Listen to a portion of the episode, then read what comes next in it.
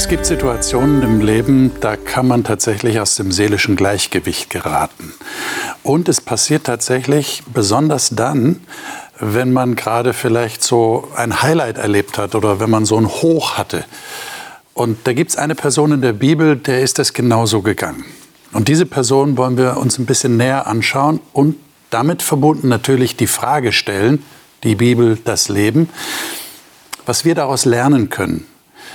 Und vor allem wird die Frage uns beschäftigen, wie ist Gott mit diesem Menschen umgegangen in dieser speziellen Situation? Und das ist eine Frage, die wir als Menschen, die an Gott glauben, immer wieder stellen. Wie, wie stellt sich Gott zu uns? Wie, wie gehe ich mit diesem Gott um? Wie geht er mit mir um? Gerade in Situationen, wo mir diese innere Ruhe, dieser innere Friede fehlt. Heilsame Stille ist das Thema, über das wir heute reden wollen, anhand eines biblischen Beispiels. Ich bin schon gespannt, wie ich mit meinen Gästen darüber rede und was sie dazu sagen werden. Und ich darf sie Ihnen jetzt vorstellen. Kathi Godina ist verheiratet und hat eine erwachsene Tochter. Sie ist Beratungspsychologin und begleitet unter anderem Menschen, die Gott näher kennenlernen wollen. Sie sagt, sie liebe es, die Bibel thematisch zu durchforsten. Manuela Wilhelm ist selbstständige Physiotherapeutin und Bereitschaftspflegemutter, die schon vielen Kindern in Not ein Zuhause gegeben hat. Sie sagt, sie möchte die Aussagen der Bibel in ihrem Leben als relevant erleben und auch umsetzen. Eli Diaz Prida ist in Nordspanien geboren und lebt seit 50 Jahren in Deutschland, derzeit in Lüneburg.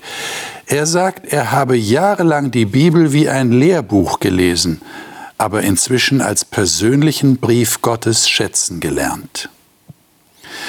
Hartmut Wolf ist verheiratet und hat zwei erwachsene Töchter. Er ist Pastor und arbeitet schon seit vielen Jahren im Hope Bibelstudieninstitut, das Fernkurse zu Bibel und Glaube anbietet. Er sagt, alle guten Fragen und Antworten über Gott und seine Welt faszinieren ihn. Mal schauen, was uns heute fasziniert. Gute Fragen und Antworten aufgrund der Bibel. Wir haben eine Geschichte in 1. Könige Kapitel 18. Davon gehen wir mal aus. Das ist so der Hintergrund zu dem, was wir dann speziell studieren wollen heute. Da geht es um einen besonderen Menschen. Schlagen wir das mal auf. 1. Könige Kapitel 18. Eine besondere Situation in Israel, im Volk Israel. Sie haben einen König, der eine Frau hat, die nicht viel mit dem Gott der Bibel oder mit dem lebendigen Gott am Hut hat, die ihre eigenen Götzen, Priester mitgebracht hat. Und es ist einfach eine sehr schwierige Zeit. Und dann kommt eine, ja, eine, eine Situation, wo Gott dem Volk durch den Propheten Elia, und das ist die Person, um die es heute geht, sagen lässt, es wird, es wird nicht regnen im Land. Es gibt keinen Regen, es gibt kein Wasser. Und das ist natürlich gerade dort in Palästina äh, der Todesstoß. Wenn es überhaupt kein Wasser mehr gibt, da wächst ja nichts mehr, es ist dann Wüste.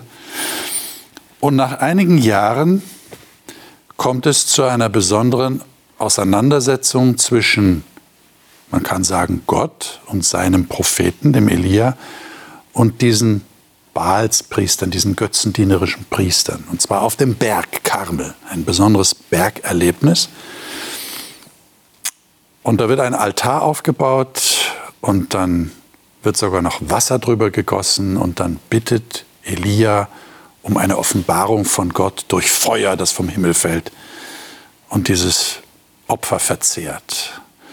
Aber vorher werden die Baalspriester gebeten, sie sollen doch mal versuchen, ihren Gott da zu bitten, das zu machen. Da passiert gar nichts. Und dann bittet Elia und tatsächlich kommt Feuer vom Himmel, verzehrt alles, auch den Altar, alles. Und das Volk, das rumrum steht, sagt, boah, jetzt glauben wir, dass es wieder einen lebendigen Gott gibt. Aber es kommt dann auch zu einem einer Tötungsaktion durch Elia, der bringt die Priester einfach um, diese heidnischen Priester. Das ist 1. Könige 18. Was für eine Geschichte. Und jetzt sind wir aber in 1. Könige 19. Das ist das Thema, das in unsere Reihe Hoffnung auf Ruhe besonders hineinpasst. Schlagen wir das mal auf und lesen die ersten vier Verse.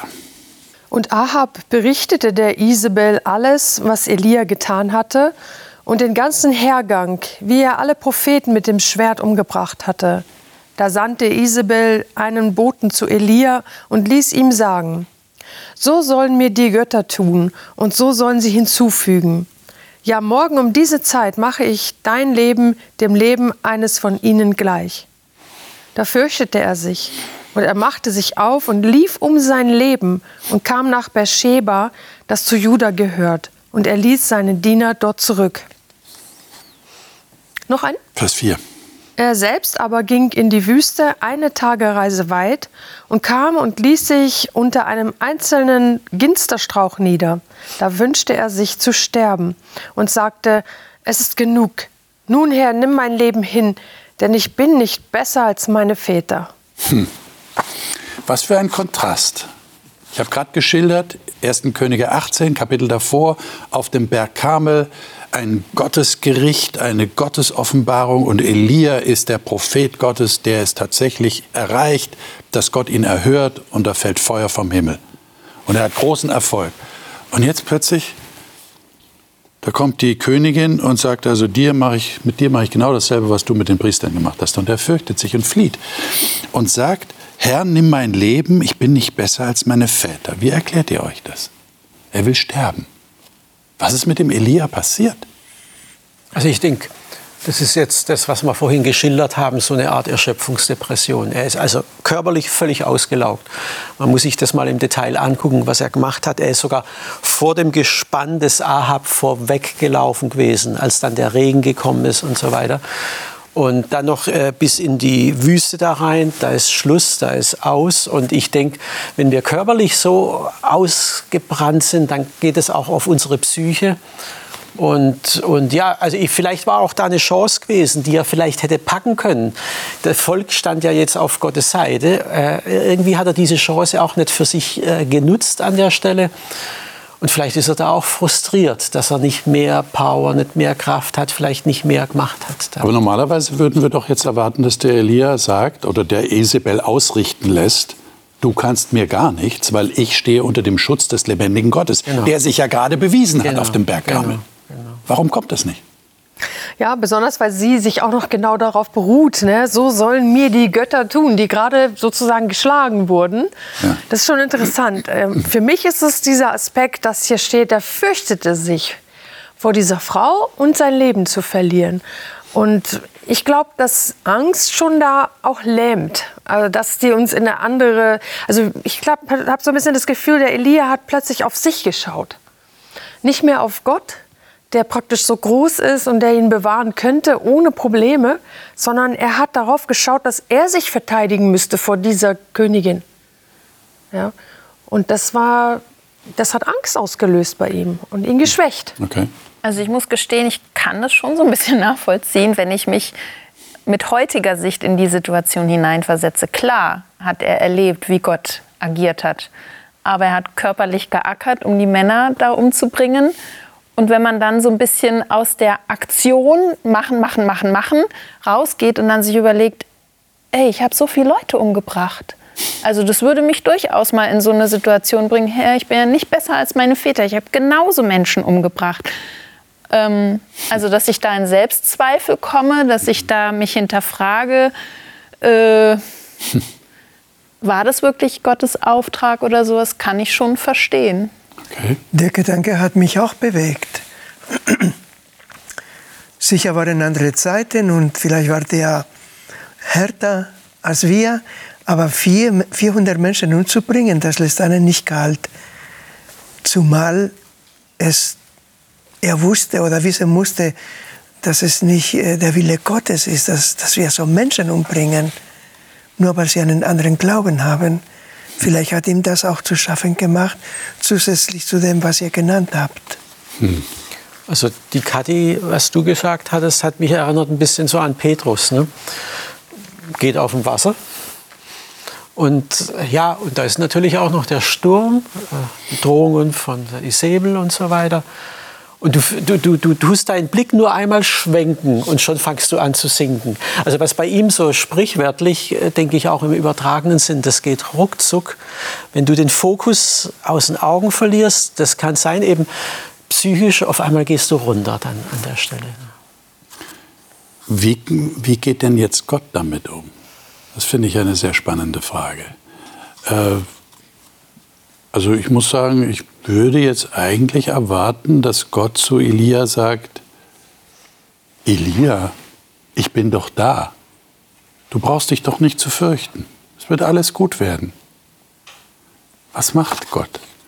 Er versorgt ihn mit Essen und Trinken. Lesen wir mal weiter. Ja. Verse 5 bis 10. Wer mag das mal lesen? Ich lese mal vor. Gerne. Schließlich legte er sich hin und schlief unter dem Ginsterstrauch ein. Plötzlich berührte ihn ein Engel und forderte ihn auf, steh auf und iss. Als Elia um sich blickte, fand er neben seinem Kopf etwas, frisches Fladenbrot und einen Krug mit Wasser. Er aß und trank, dann legte er sich wieder schlafen. Doch der Engel des Herrn erschien ein zweites Mal.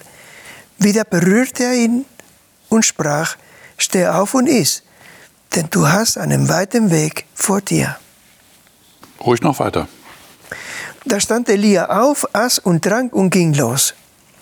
Durch das Essen war er wieder zu Kräften gekommen. 40 Tage und 40 Nächte war er unterwegs, bis er den Horeb, den Berg Gottes, erreichte. Dort ging er in eine Höhle, um darin zu übernachten. Doch da kam das Wort des Herrn zu ihm, was tust du hier, Elia? Elia antwortete, bis zum Äußersten bin ich für dich gegangen.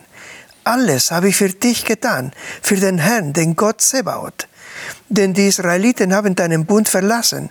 Sie haben deine Altäre niedergerissen und deine Propheten mit dem Schwert getötet. Ich allein bin übrig geblieben. Doch jetzt wollen sie auch mich umbringen. Da sprach Gott zu ihm, komm heraus, stell dich auf den Berg, vor den Herrn. Mhm. Äh, bleiben wir da mal kurz stehen. Äh, ist das eine Anklage gegen Gott? Es hört sich fast so an, oder? Was meint ihr?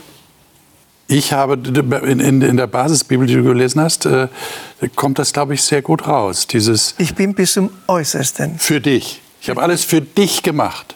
Ja. Und jetzt bin ich allein und jetzt verliere ich auch noch mein Leben. Ich finde das ehrlich.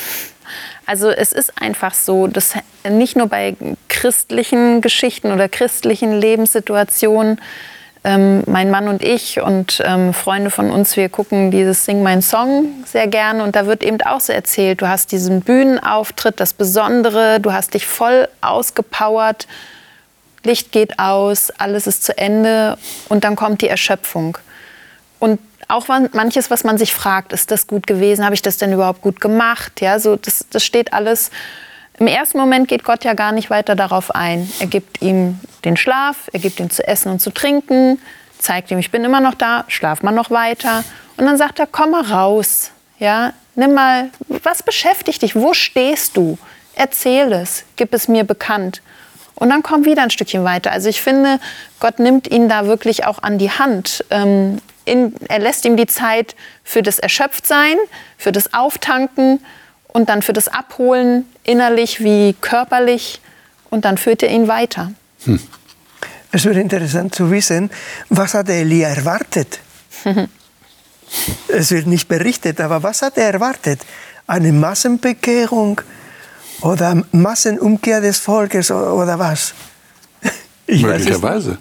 Ja. Ich meine, wenn man schon diese Anstrengung unternimmt, da auf dem Berg, ja, das war ja, war ja auch große Anspannung für ihn, ist ja klar.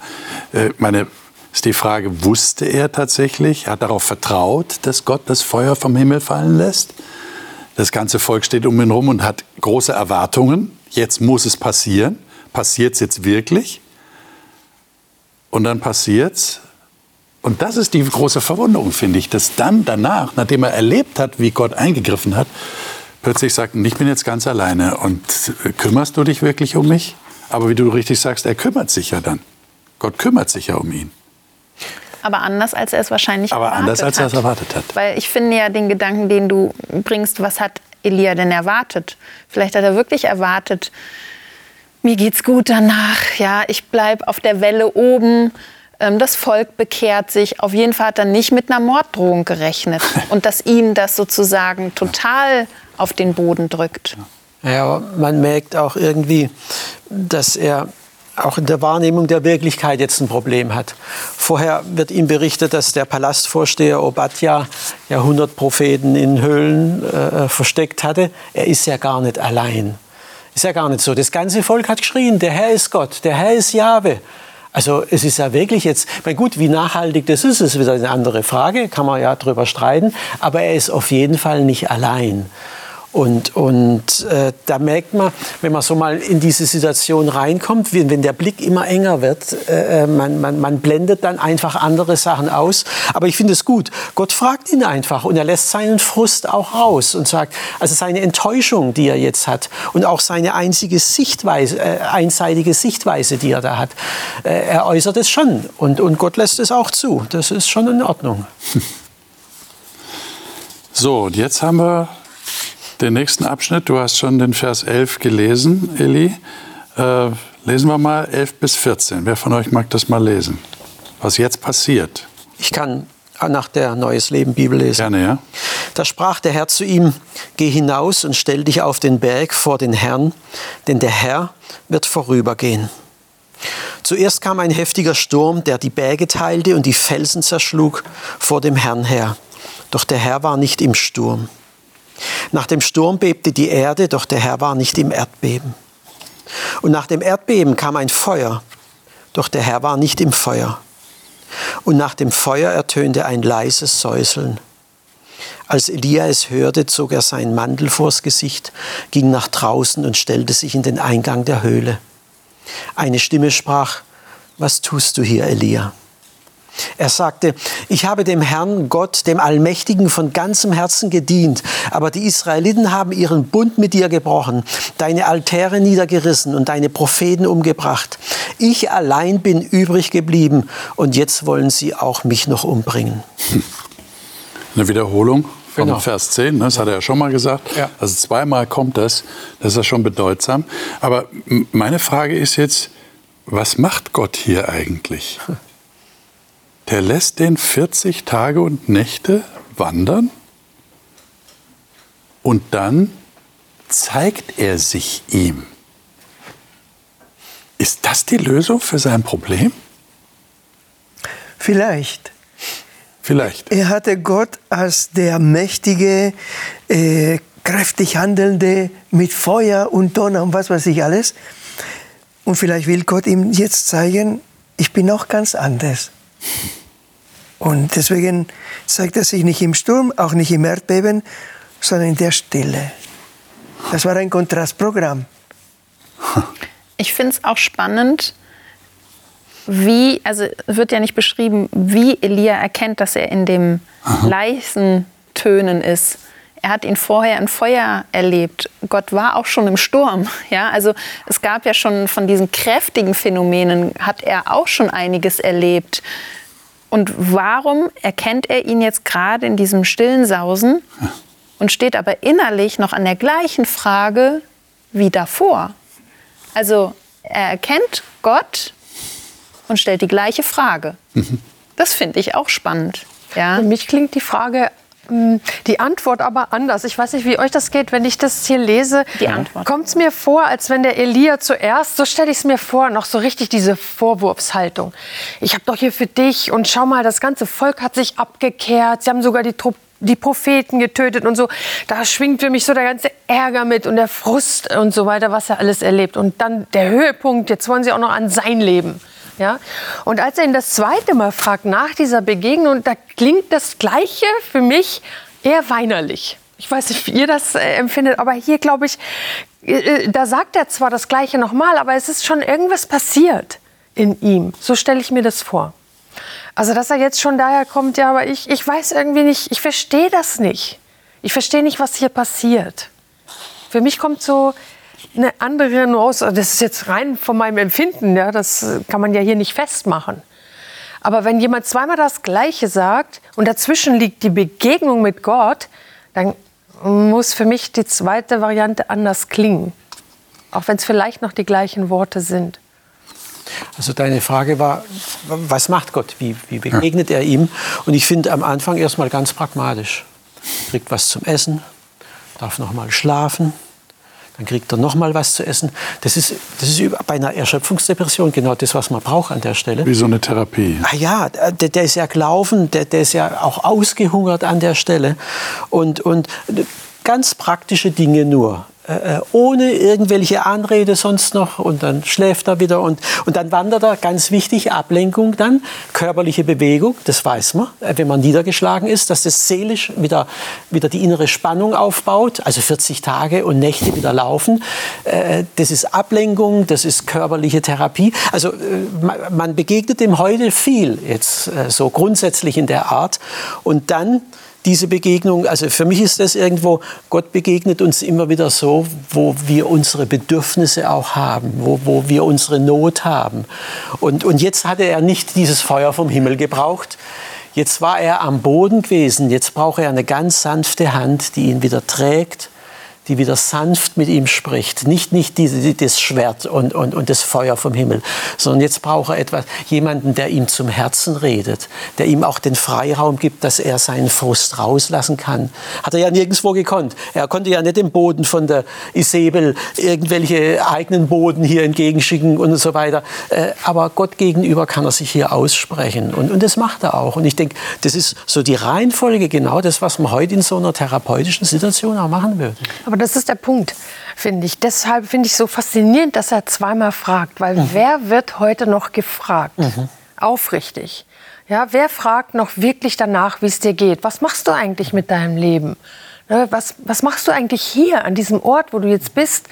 Und da nicht locker zu lassen, sondern wirklich nochmal nachzufragen, dem anderen nochmal die Chance zu geben, ich, ich sage zwar das Gleiche, aber es fühlt sich schon anders an. Irgendwas muss doch da sein, ja? Also du interpretierst diese Frage schon so als existenzielles Nachfragen, ja. zum Reflektieren anregen. Ja. Weil wenn man das so wörtlich liest, wundert es einen im ersten Moment, finde ich. Mhm. Äh, was tust du hier, Elia? Genau. Äh, würde ich jetzt erwarten, dass der Elia sagt, du hast mich hierher geholt. Genau. Genau. Du hast mir den Engel geschickt, der hat gesagt, ich soll laufen. Jetzt bin ich hier. Du fragst mich, was tust du hier? Aber für mich ist es auch ein Stück weit so, sag es selber. Also es hilft nichts, ähm, ich sage dir, sondern wo stehst du? Wo stehst du innerlich? Wo stehst du tatsächlich nach 40 Tagen Wandern durch die Wüste? Ja, was? Überleg mal. Also so dieses halt inne, nimm dir Zeit, überleg, was ist passiert, wo stehst du, wo geht's weiter? Also das, glaube ich, ist schon so dieser Punkt wieder Bestandsaufnahme. Dazu ruft uns Gott immer wieder mhm. auf. Ich finde gut, was du gesagt hast, Kathi. Ähm, wo wird man heute mit aufrichtigem Interesse gefragt, wie es einem geht? Übrigens, äh, ich fand es immer eine schlechte Gewohnheit, im deutschsprachigen Raum auf die Frage, wie geht's dir, mit Antwort, mit, mit Danke die Antwort zu bekommen. Danke, das ist doch keine Antwort. Und deswegen frage ich äh, sehr häufig nicht, wie geht's dir, sondern wie geht's deiner Seele? Und dann kommt meistens mehr. Oder gar nichts. Aber, äh, aber wer interessiert sich wirklich für einen? Wie es einem wirklich innerlich geht? Und naja, in der Regel fragen wir nicht, sondern halten eine Predigt. Und Gott hält ja keine Predigt, sondern wie du betont hast, versorgt ihn mit dem, was er jetzt braucht, was ihm gut tut. Und statt zu predigen, die Stille. Hört ihr diese Frage Gottes an euch? Ich meine, wir sind hier im Alten Testament, wir haben einen Propheten, der offensichtlich mit Gott sehr direkt kommuniziert hat. Das ist eine alte Frage, die auch Bibelleser immer wieder stellen. Wie haben die denn gehört? Haben die tatsächlich physisch Gott gehört, wie er mit ihnen geredet hat? Oder war das so eine innere Eingebung? Aber wir gehen mal der Einfachheit halber davon aus, es war tatsächlich physisch. Jetzt heute würde wahrscheinlich keiner sagen, ich habe Gott physisch gehört. Aber wie geht's denn euch? Ihr habt ja gerade ausgeführt, das ist eine sehr wichtige Frage zur Besinnung, zur Selbstreflexion. Wo stehe ich? Wo bin ich? Hört ihr diese Frage, die Gott euch stellt, persönlich? Ich glaube mal mehr, mal weniger. Manchmal will man sie, glaube ich, auch nicht hören. Dann kommt vielleicht eine größere Pause. Ich fand es eine Zeit lang immer sehr seltsam, wenn es immer so hieß, weil man krank geworden ist ähm, oder irgendein Ereignis passiert ist oder man wirklich auch so erschöpft war. Gott will dir da was sagen. Da habe ich immer so gedacht, hm, das hätte auch anders machen können. Es muss jetzt nicht unbedingt mit einem gebrochenen Bein gerade passieren, ja? Oder schlimmer. Ähm, ich glaube, das sind so viele Situationen im Alltag, wo es immer wieder auch zu dem Überlegen ist. Wir haben in einem der Sabbat hat unser Pastor gepredigt hat gesagt, wo weisen deine Schuhe hin? Wo ist die Richtung, wo Gott dich hinführen will? Ja. Und wenn ich mal so auf meine Füße gucke, die ändern, ändern ständig ihre Richtung. Ja. Ist es die Richtung, wo ich hingehen will oder wo ich nur hin muss? Und ich glaube, das ist so eine Situation, ich muss mir das schon auch ein bisschen bewusst in meinen Alltag reinnehmen, darauf zu hören, auf diese Frage, die Gott mir eigentlich immer wieder stellt. Wo stehst du gerade? Ist es noch der Weg, den du gehen willst? Ist es noch, hast du den Eindruck, es ist noch im Einklang mit deiner Familie, mit deinem Beruf, mit deinem eigenen Lebensziel, mit mir? Hat die Frage auch manchmal einen tröstlichen Charakter, so wie hier bei Elia, stelle ich mir vor. Es hat auch was Tröstliches gehabt. Es war eine herausfordernde Frage, aber er ist ja gerade Gott begegnet. Gott ist ja gerade an ihm in diesem stillen, sanften Sausen sagt Luther, glaube ich, an ihm vorbeigegangen. Das heißt, er wollte ja, er hat sich ja irgendwie gesehnt nach diesem Gott. Er, er klagt ihm ja auch. Ja? Er, er will ja ein offenes Ohr haben. Und dann sagt Gott, was machst du hier? Ist das so, so, ein, so ein Türöffner, so ein Herzensöffner, diese Frage? Endlich kann ich mal rauslassen, was mich belastet? Also als ich das gelesen hatte, hatte ich mir überlegt, wie, wie würde ich das heute formulieren? Ja. Wie würde ich die Frage und für mich war die Frage, was ist los mit dir? So würden wir. Also wenn jemand irgendwo komisch kommt oder wo, wo du denkst, was ist, was ist denn eigentlich los mit ihm? Also, und so stelle ich mir auch manchmal die Frage, was ist denn eigentlich los mit dir, Hartmut? Äh, äh, also wenn, ich denke, hey, du bist irgendwo unausgeglichen, merkst was? Äh, und manchmal denke ich, ist das die Stimme Gottes, wo, wo er mich selbst anspricht. Manchmal sagt es meine Frau, was ist denn eigentlich los mit ihr? Also das kann auch ein Mitmensch sein, der, der mir diese Frage stellt, aber wo ich zur Besinnung komme und je nach Ton kann das mir herausfordernd sein, aber ich weiß auch bei den Kindern, was ist denn los mit ihr? Wenn die so, so äh, da, da, da, läuft nichts mehr, sind unausgeglichen, du, du, du kriegst sie nicht mehr auf die Reihe und du, was ist denn los? Und dann, dann bricht es da raus, ja, in der Schule und, und Ding und, und was weiß ich alles. Da, da, äh, also diese Frage, äh, was läuft denn hier eigentlich ab ne, in mir? Also ich erlebe ganz oft in äh, den Gesprächen, dass die Frage, was ist los mit dir, auch viele Menschen überfordert. Ja. Also wenn du auf einem bestimmten Reflexionsniveau bist, kannst du das machen, weil du, weil du über dich nachdenkst. Aber Menschen, die in so einer Krise stecken, wie jetzt hier beschrieben wird, für die ist vielleicht diese Art von Reflexion sogar zu hoch. Und deswegen gefällt mir so ausgesprochen, dass er sagt, was tust du hier? Weil da, da kann man eine Antwort geben. Und da fällt es vielleicht auch leicht, wenn wir überlegen, was mache ich eigentlich, dann fällt der Schritt, der nächste, leichter. Wollte ich das eigentlich machen? Oder wie bin ich überhaupt hierher gekommen? Wie hat sich das entwickelt? Dann kommt so eine ganze Batterie von Fragen und da kann ich mich annähern, finde ich. Also das ist so die einfachste Frage, die Gott stellen kann, finde ich. Also es wäre so eine Frage, wo komme ich her und wo will ich hin? Auch was du gerade erwähnt hast, da mit den Füßen, welche Richtung gehe ich eigentlich? Aber auch die Frage, die damit verbunden ist, wie komme ich eigentlich daher? Ja? Also nochmal zurückzugehen, sich selber zu reflektieren, das scheint hier drin zu stecken. Das finde ich einen sehr interessanten Gedanken. Aber das scheint Gott zu mögen, Fragen zu stellen. Mhm. Schon beim Adam und Eva, ja, Adam, wo bist du? Ja. Natürlich wusste er, wo er war. Ja. Aber Vielleicht meinte er, auf wessen Seite bist du oder ähnliches. Äh, und hier auch die Frage, was tust du hier, Elia? Hm.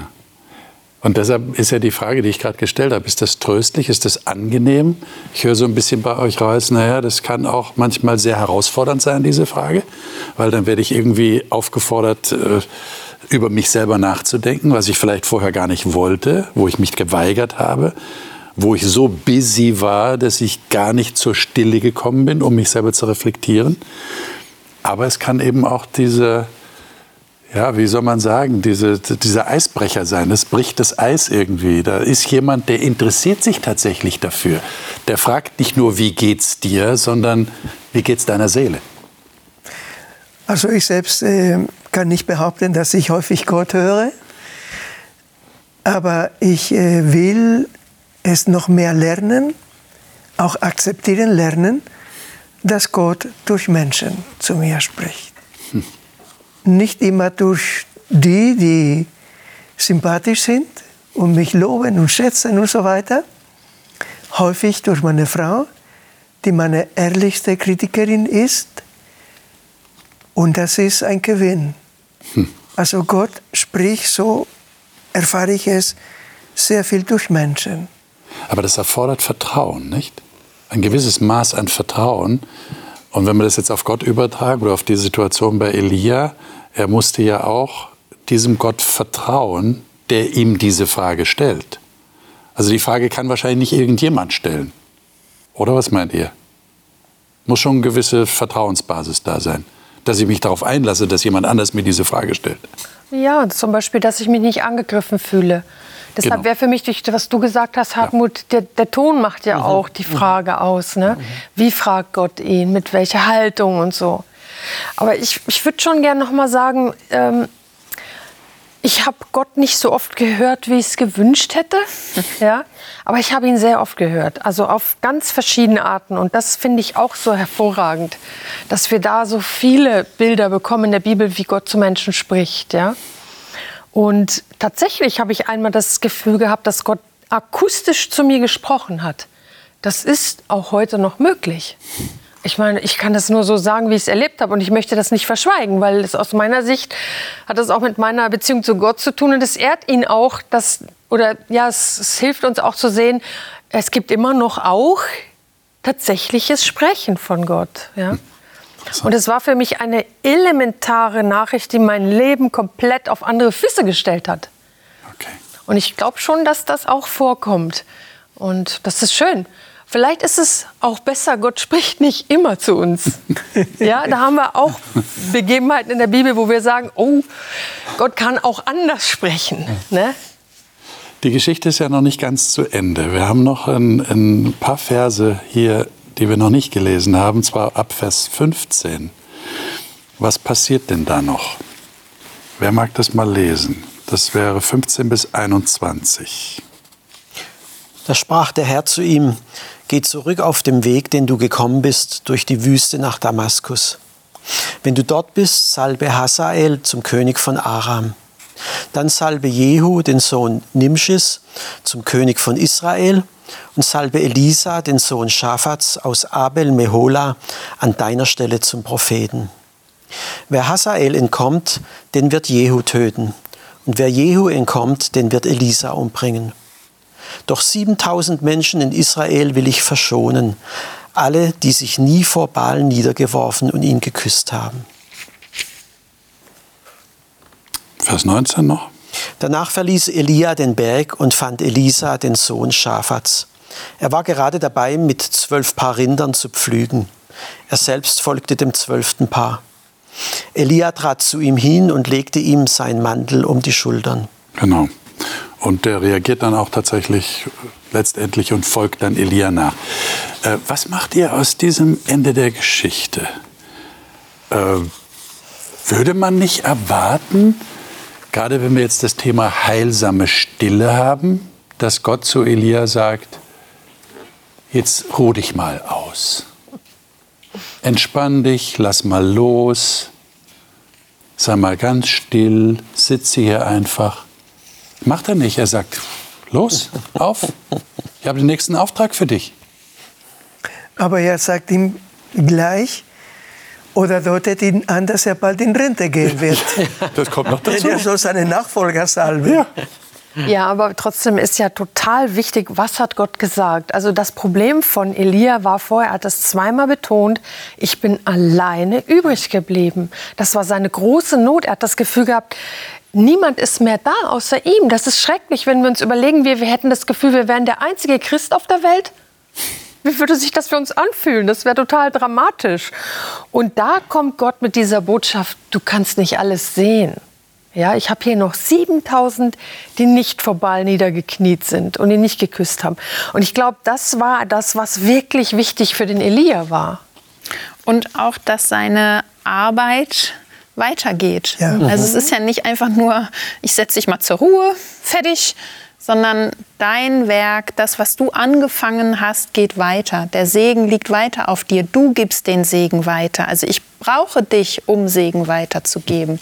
Und vorher ist er durch die Wüste gegangen. Also er hat ja seine Ruhe gehabt. Und ähm, das liest sich alles so schnell in 21 Versen. Ich weiß nicht, wie viel Zeit dazwischen war. Ein paar Zeitangaben haben wir. Ähm, aber wenn man selber mal das Empfinden hatte, durch eine Wüste zu gehen, also bildhaft gesprochen, ja, vielleicht sogar mal die Chance hatte, wirklich in einer Wüste zu sein, das sind schon intensive Zeiten, ähm, wo man sich versorgt wissen will, trotz allem. Und man Gott vielleicht irgendwo noch für sich im Hintergrund hat, aber trotzdem fühlt man sich echt alleine. Und dann so Step by Step herausgeführt zu werden und dann nachher erleben zu dürfen, Dinge, die du angefangen hast, die gehen sogar weiter. Die haben ein weiteres, eine weitere Begründung. Das finde ich ist schon Segen. Und das ist, wenn Gott an so, ein, so an einem dran bleibt, dann fühlt sich die Seele wirklich gestreichelt Okay. und bewegt, finde ich. Hat das mit Anerkennung zu tun oder mit gebraucht werden? Ich, ich werde noch gebraucht, das höre ich so ein bisschen raus bei dem, was du sagst.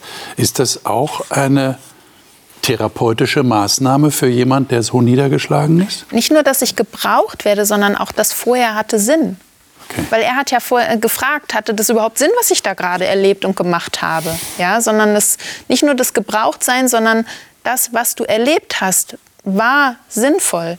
Und es gibt einen weiteren Sinn. Und, und auch, du wirst gebraucht, aber du bist nicht der Einzige. Äh, Ja, genau. Ich habe andere, Ja. Ich habe sogar einen Nachfolger vorgesehen, der, wie du gesagt hast, deine Arbeit fortsetzen wird. Du bist wertvoll, aber du bist nicht der Einzige. Die Verantwortung musst, liegt nicht auf Du musst nicht die Schulter. Last der Welt So auf deine Schulter Genau. tragen. Trotzdem ist die Geschichte schon irgendwie sperrig, finde ich, oder? Also ich meine, das geht nicht so richtig glatt auf. Wir würden uns wünschen, wir würden jetzt noch von Elia hören, ja, lieber Gott, ich habe dich verstanden, danke, dass du bei mir bist, aber das kommt nicht, ja? Und das finde ich irgendwie auch wieder gut, weil, wie du gesagt hast, Manuela, es, es braucht Zeit, ne? Und, und die hatte Gott mit Elia offensichtlich. Ne? Denn ich finde auch, wie Elia dann auf den Elisa reagiert, das ist jetzt irgendwie auch nicht besonders freundlich gewesen, finde ich. Ja? Also deswegen ist für ihn ist die Geschichte noch nicht abgeschlossen. So fühlt sich's für mich an. Genau. Er hat ja auch noch weiter gewirkt. Also es ist nicht so. Äh, es wird noch berichtet. Er war auch mit, zusammen mit Elisa noch unterwegs gewesen. Das war ja sein Nachfolger, den sollte er ja auch noch einweisen. Also es war jetzt nicht so, dass da jetzt auf einmal so wie Mose zur Ruhe gelegt oder so, fertig ist die Kiste. Nee, nee, also das Wirken geht weiter, aber es ist ein Horizont, wo er sieht, okay, da kommt der Nachfolger, ich werde entlastet, ich muss nicht die Welt retten. Das ist ja auch nochmal so, so eine spannende Geschichte. So, äh, wenn, wenn ich alles, alles, alle Verantwortung liegt bei mir, so, so hört sich das ja an. Er ist ja der Einzige, der übrig geblieben ist. Auf we, we- wer soll denn denn sonst noch hier für? Und Gott sagt ganz ruhig, ganz cool, äh, ich kenne mich da aus, äh, ich kenne auch die anderen, die, äh, und er hätte sie ja auch kennen. Wie gesagt, noch hundert andere Propheten, die versteckt worden sind vor Ahab, die das überlebt haben, sonst sind ja die anderen umgebracht worden. Das wusste er ja eigentlich, also er ist nicht eigentlich so allein. Könnt ihr zum Schluss noch aus eurem eigenen Erleben sagen, wie Gott euch aus Entmutigung und Niedergeschlagenheit rausholt und dass es tatsächlich Gott ist. Aber ich vermute mal, dass ihr sagt, du hast ja gerade gesagt, du möchtest gerne lernen, auch von Menschen, also in Menschen auch Gott zu hören, dass ihr vielleicht sagt, naja, ich, ich brauche einen Menschen, der mir irgendwie was sagt. Äh, ist das tatsächlich so? Dass ihr hofft, dass Gott einen Menschen gebraucht? Der euch da irgendwie wieder ermutigt oder euch eine Aufgabe gibt oder euch rausholt aus diesem Loch? Also, also in meiner Arbeit in Leitungsaufgaben habe ich auch schwere Zeiten durchgemacht. Und der größte Trost war in diesen Situationen gesagt oder schriftlich gesagt zu bekommen, wir beten für dich. Mhm. Zum Beispiel meine Schwiegermutter, das war eine treue Beterin. Und ich habe die Gebete gespürt. Mhm. Als ich starb, habe ich die Beerdigung halten dürfen, die Ansprache. Und dann sagte ich, ja, mit meiner Schwiegermutter habe ich eine treue Beterin verloren. Ein paar Stunden später bekomme ich eine E-Mail von einem dort anwesenden Pastor, der mir schrieb, Eli, ich nehme den Platz deiner Schwiegermutter ein. Bis heute. Schön. Äh, das war nicht eine Antwort von Gott, aber es waren Menschen da, die gerade in diesen Situationen mir bestätigen, bestätigten, wir oder ich bete für dich. Das war sehr ermutigend. Mir ist mal der Satz gesagt worden, Gott gibt dir die Kraft für den Tag, so wie du sie brauchst. Mhm. Nicht ein Päckchen im Vorfeld und auch nicht zu wenig, das, was du an dem einzelnen Tag brauchst. Und das finde ich ist gerade so in Zeiten, wenn es einem nicht gut geht, ähm, eine Sache, worauf man sich konzentrieren kann, dass die Kraft für den Tag reicht. Ich weiß nicht, was morgen kommt und ich weiß auch nicht, wie lange diese Zeit vielleicht dauert. Aber in jeder einzelnen Situation ist da und das wird mich unter Umständen gewaltig an meine Grenzen bringen und auch an meine Perspektiven.